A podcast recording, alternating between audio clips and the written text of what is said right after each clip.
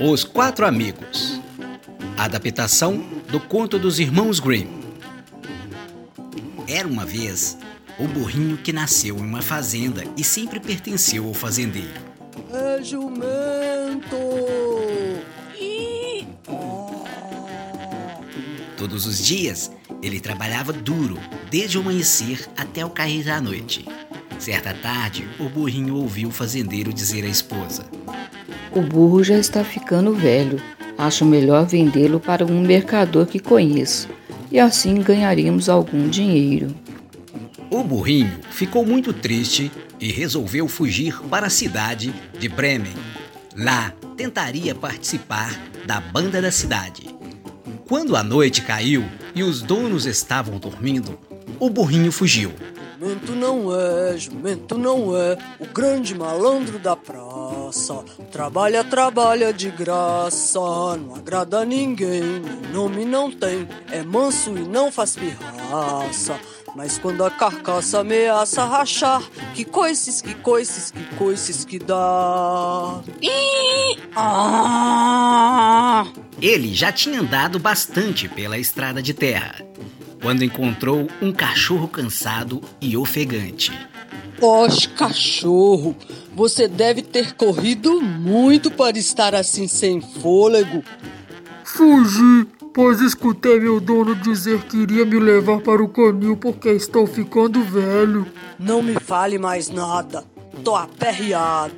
Comigo aconteceu algo parecido. É por isso que estou indo para Bremen. Lá serei músico. Você não quer vir comigo? Quero sim. Sempre sonhei em ser artista.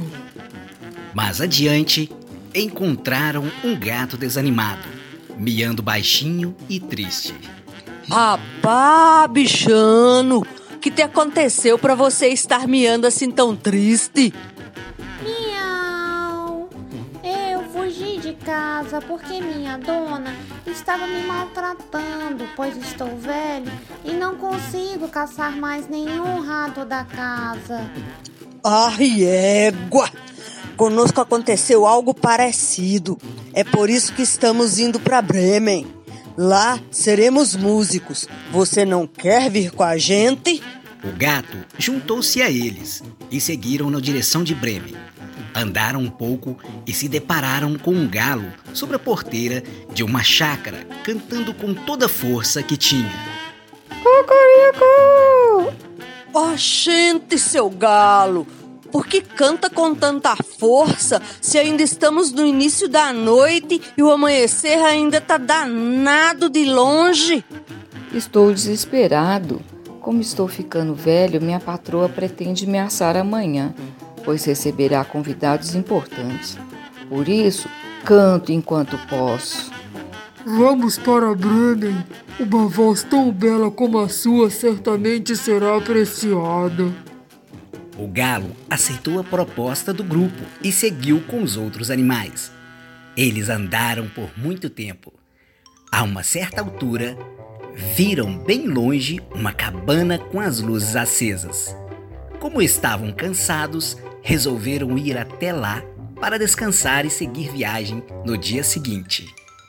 Quando chegaram perto da casa, o burro, que era o mais alto, olhou pela janela e percebeu que aquela casa era um ponto de encontro dos ladrões da região. Uh, uh, o que você está vendo lá dentro? Vejo uma mesa farta de alimentos e alguns ladrões comendo, bebendo e comemorando, vice? Miau! Como eu gostaria de estar lá dentro e me alimentar também. Tive uma ideia retada. Vamos subir uns nas costas dos outros. Cachorro bichinho, suba nas minhas costas. Gato, suba nas minhas costas. Miau! Agora é sua vez, galo. Suba nas minhas costas. Todos juntos começaram a fazer um grande barulho. O burro relinchava, o cachorro latia, o gato miava e o galo cocoricava.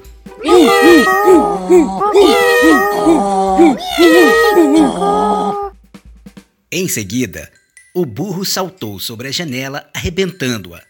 Ao ver aquele amontoado de patas, rabos e cabeças, os ladrões imaginaram que era uma assombração e fugiram apavorados para a mata. Satisfeitos, os animais comeram até se fartar e depois apagaram as lamparinas e foram dormir, exceto o galo que montou guarda no teto da cabana. Enquanto isso, os ladrões tremiam de frio na mata. Quando olharam para a cabana e viram tudo escuro, acreditaram que não havia mais ninguém por lá. Tiraram a sorte e escolheram o mais novo no bando para averiguar se o perigo havia acabado. Ao ver o homem se aproximando, o galo avisou aos amigos e estes acordaram. Cocoriocó! Cocoriocó! O ladrão entrou pelo buraco da janela e viu algo brilhando no escuro. Eram os olhos do gato. Quando o malfeitor chegou mais perto, o gato arranhou o rosto dele. Apavorado, o bandido tentou alcançar a porta para sair, mas no meio da escuridão, o cachorro mordeu-lhe a perna.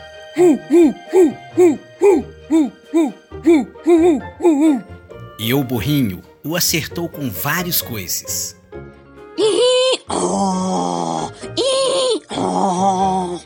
Enquanto o galo não parava de cantar, assustando o ladrão. Cocorocó! Cocorocó! Cocoriocó! Cocorocó! Cocorocó! O ladrão correu até perder o fôlego e, ao encontrar o grupo, foi logo gritando. Estamos arruinados! Nossa cabana foi invadida por várias assombrações monstruosas! Meu rosto foi arranhado por um monstro de unhas pontiagudas! Outro monstro feriu a minha perna com dentes cortantes!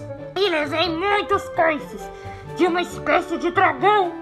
Tudo isso ao mesmo tempo! E ainda vi um monstro que exaltava um som assustador! Não volto mais naquela cabana! Estou todo machucado!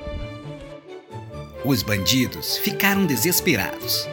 Acreditavam que era impossível voltar à cabana e recuperar o dinheiro que havia escondido lá.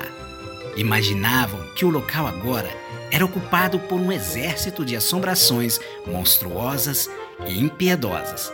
Para eles, melhor era sumir daquele lugar. E foi o que fizeram. Partiram naquela mesma noite e nunca mais ninguém os viu.